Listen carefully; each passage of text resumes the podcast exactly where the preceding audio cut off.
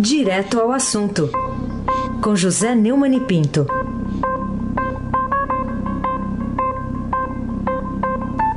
Neumani, bom dia. Bom dia, Aysen Abac, às 7h40.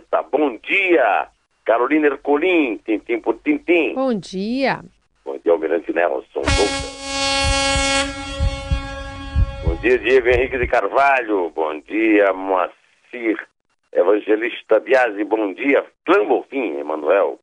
Alice Isadora. Bom dia, ouvinte da Rádio Eldorado 107,3 FM. Aí se abaque o craque. Bom, manchete hoje do Estadão. Acuado, o governo vai subsidiar diesel e greve é suspensa. É a manchete. Uh, no entanto, ainda há alguns focos de resistência. A gente entrevistou há pouco até o secretário de Transporte aqui de São Paulo, João Otaviano, para falar disso. Bom, Neumani, quem ganhou e quem perdeu com o acordo que foi feito depois de quatro dias de paralisação dos caminhoneiros nas estradas, dois de negociações entre ministros de Temer e os chamados líderes dos que promoveram o protesto? Oh, meu amigo Raíssen Abac, você leu a manchete do Estadão, eu também estou com ele aqui na minha frente. Mas, lá no, no portal do Estadão tá, mesmo após acordo com o governo, caminhoneiros mantêm protestos. Ou seja, o governo assinou um acordo com pessoas que não se sabe se mandam no tal do movimento. E nesse acordo, não ficou nada acertado quanto à retirada dos caminhões das estradas. Eu até combinei, eu até conversei isso aqui com a Isabel. Olha, amanhã, a primeira notícia que eu vou ler é que os caras não cederam. E não cederam por um motivo muito simples, porque eles ganharam tudo. O governo, é, eles, o governo estendeu a mão, eles puxaram o braço. O governo reduziu a zero a alíquota da contribuição de intervenção do domínio econômico CID manteve a redução de 10% no valor do óleo diesel a preço de refinaria, assegurou periodicidade mínima de 30 dias para eventuais reajustes de preço de óleo diesel na refinaria, reeditou, vai reeditar em 1 de junho a tabela de referência do frete, vai promover gestão aos estados, vai eh, isentar a tarifa de pedágio sobre o eixo suspenso, vai editar uma medida provisória em até 15 dias, autorizando a, Conab a contratar transporte, vai fazer uma reserva de mercado de 30%. Não vai incluir as empresas do setor do, do, do de, de transporte no, é, na remuneração da folha. Vai pedir extinção das ações judiciais de um movimento que não acabou.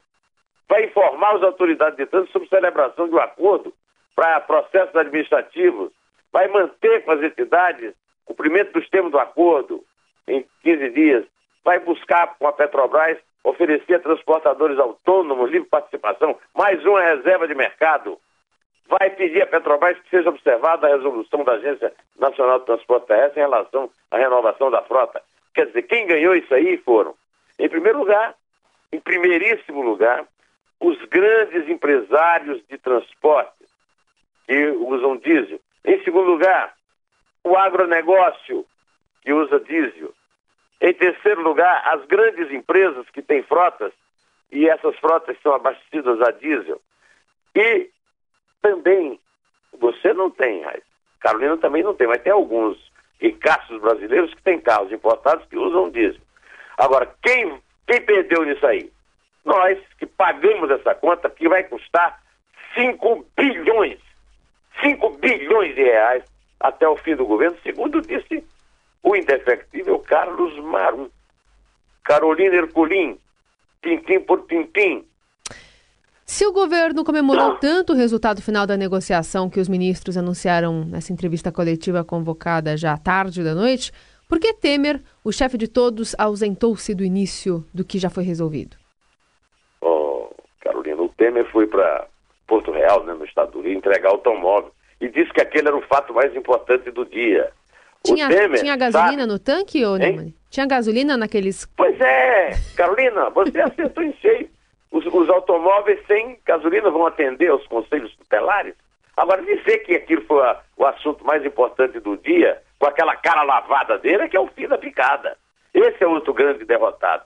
E mais ainda, eu acho, derrotada foi a Petrobras na atual administração. É, eu critico duramente é, Cássio Cunha Lima, vice-presidente do Senado, é, Gleisi Hoffmann, né? O Cássio agora é seguidor da Gleisi Hoffmann, e, e Paulinho da Força, que tentaram fazer de Pedro Parente o vilão da história. O Pedro Parente e a Petrobras não são os vilões dessa história, mas agora o Pedro Parente é, piscou. Como é que ele não saiu, rapaz? O, o, o a política de preço da Petrobras, é, condição essencial para a recuperação da empresa, foi rasgada, foi jogada no lixo por aquele bando de estafemo que apareceu na televisão ontem, ao lado de Padilha, Guardia é, e Marum. Marum, Heisenberg. Pelo amor de Deus, Heisenberg. Carlos Marum. Pois é, ele que. Ele junto com o Guardia e o Padilha foram os três que apareceram para anunciar. O trio desesperado. O, o, acu, o acordo. Que eu falei mais cedo aqui que em outros governos a gente já viu esse tipo de paralisação, mas primeiro o governo falava: olha, então vocês liberam a estrada e a gente fecha o acordo. Não, primeiro fecharam o acordo e a estrada fica para depois, né? Primeiro, porque o governo não tem força. É. Segundo, porque os caras que estão lá fechando acordo com eles não são líderes de nada. Os líderes são os donos de frotas. É isso aí. O Neumann, e em que momento o Poder Legislativo exerceu nessa crise a condição de representante da cidadania no processo decisório, no período em que a nação se sentiu assustada e perplexa aí é, com a, essa possibilidade de caos que a gente está até vendo em várias cidades? Primeiro, o Rodrigo Maia passou um passa-boleque em todo mundo, né? Aprovou na calada da noite a extinção né, da cobrança de Pispazep em, em, em, óleo diesel. É, é, fazendo uma conta que ia assim, é, provocar 3 bilhões de prejuízos, aí apareceu o Marum com a história que eram 14 e na verdade são 10. Depois é o Nício da Oliveira que se mandou para fazer campanha lá no Ceará, junto com os 24 partidos liderados pelo Ciro Gomes, que apoia o governador lá, o Santana, né? O Camilo Santana.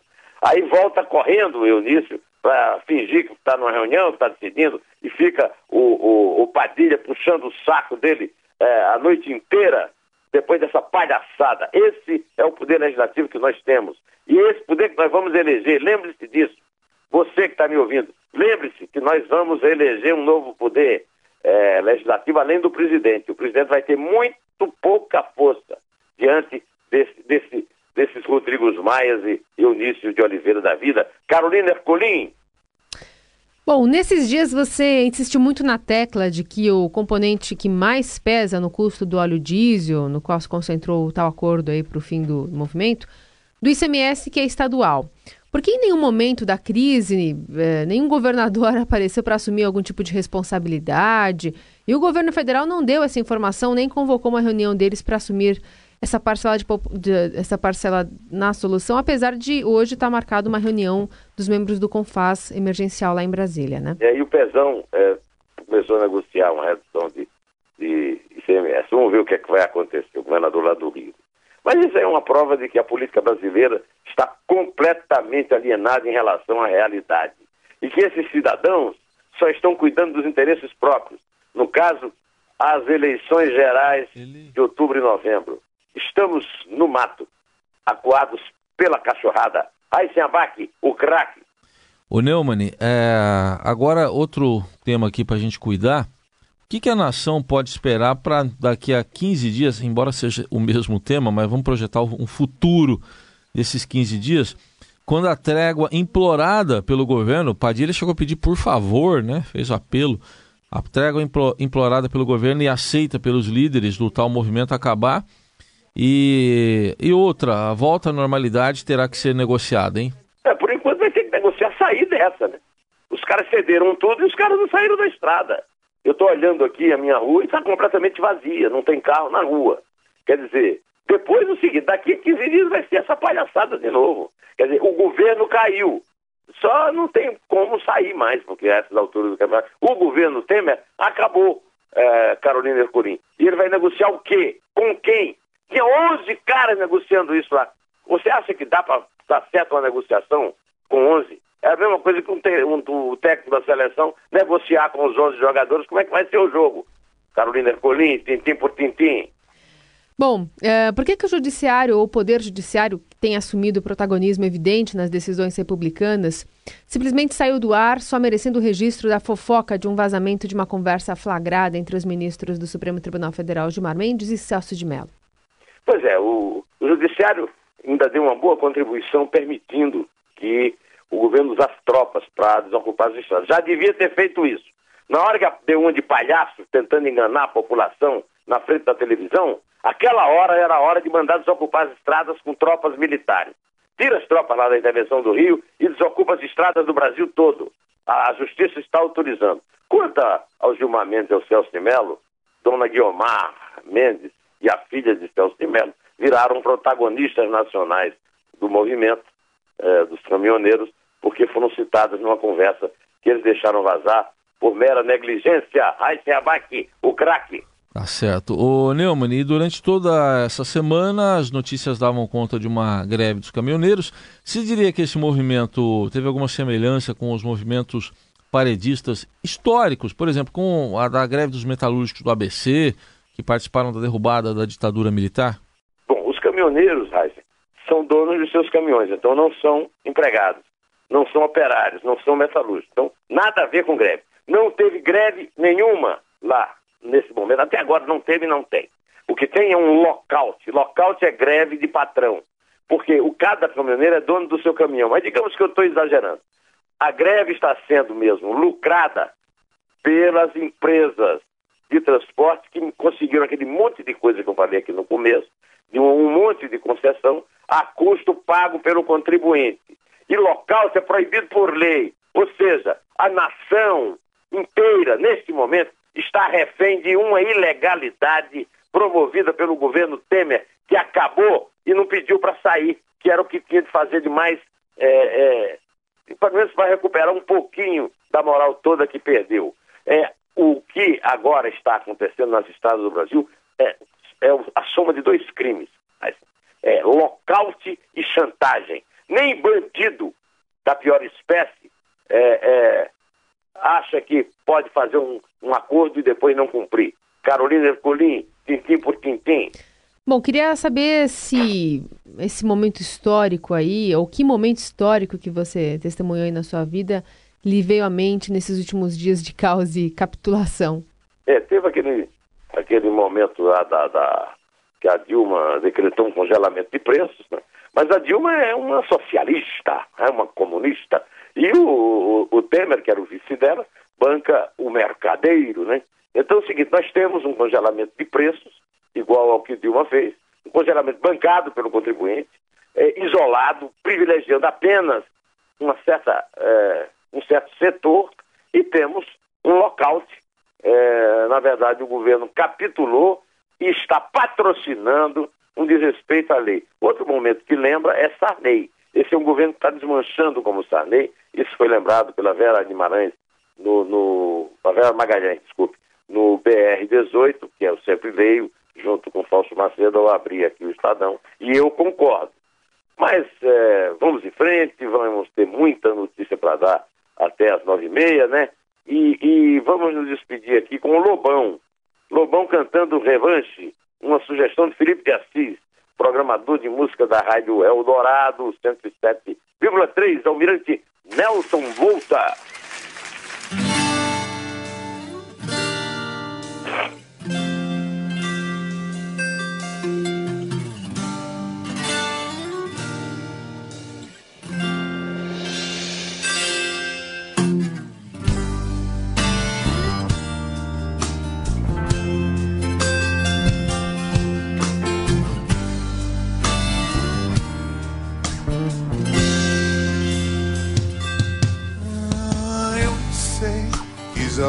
Tanto tempo que a gente volta aos princípios, tentando acertar o passo, usando mil artifícios. Mas sempre alguém tenta um salto e a gente é que paga por isso. Uou.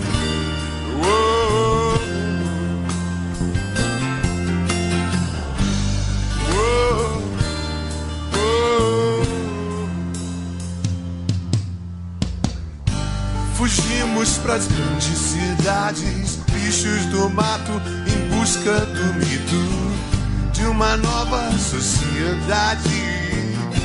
Escravos de um novo rito, mas se tudo deu errado, quem é que vai pagar por isso? Quem é que vai pagar por isso? Quem é que vai pagar por isso? Responda ao Lobão, nós vamos pagar 5 bilhões até o fim desse desgoverno Temer. Carolina Ercolim, vamos contar para sair? Vamos lá, contando rumo ao fim de semana. É três. A única coisa regressiva aqui é a contagem. Dois. É um. Em pé, bom fim de semana para vocês todos, apesar que a greve continua. Correntes da velha tribo. Sala é a nova cela. Prisioneiros nas grades do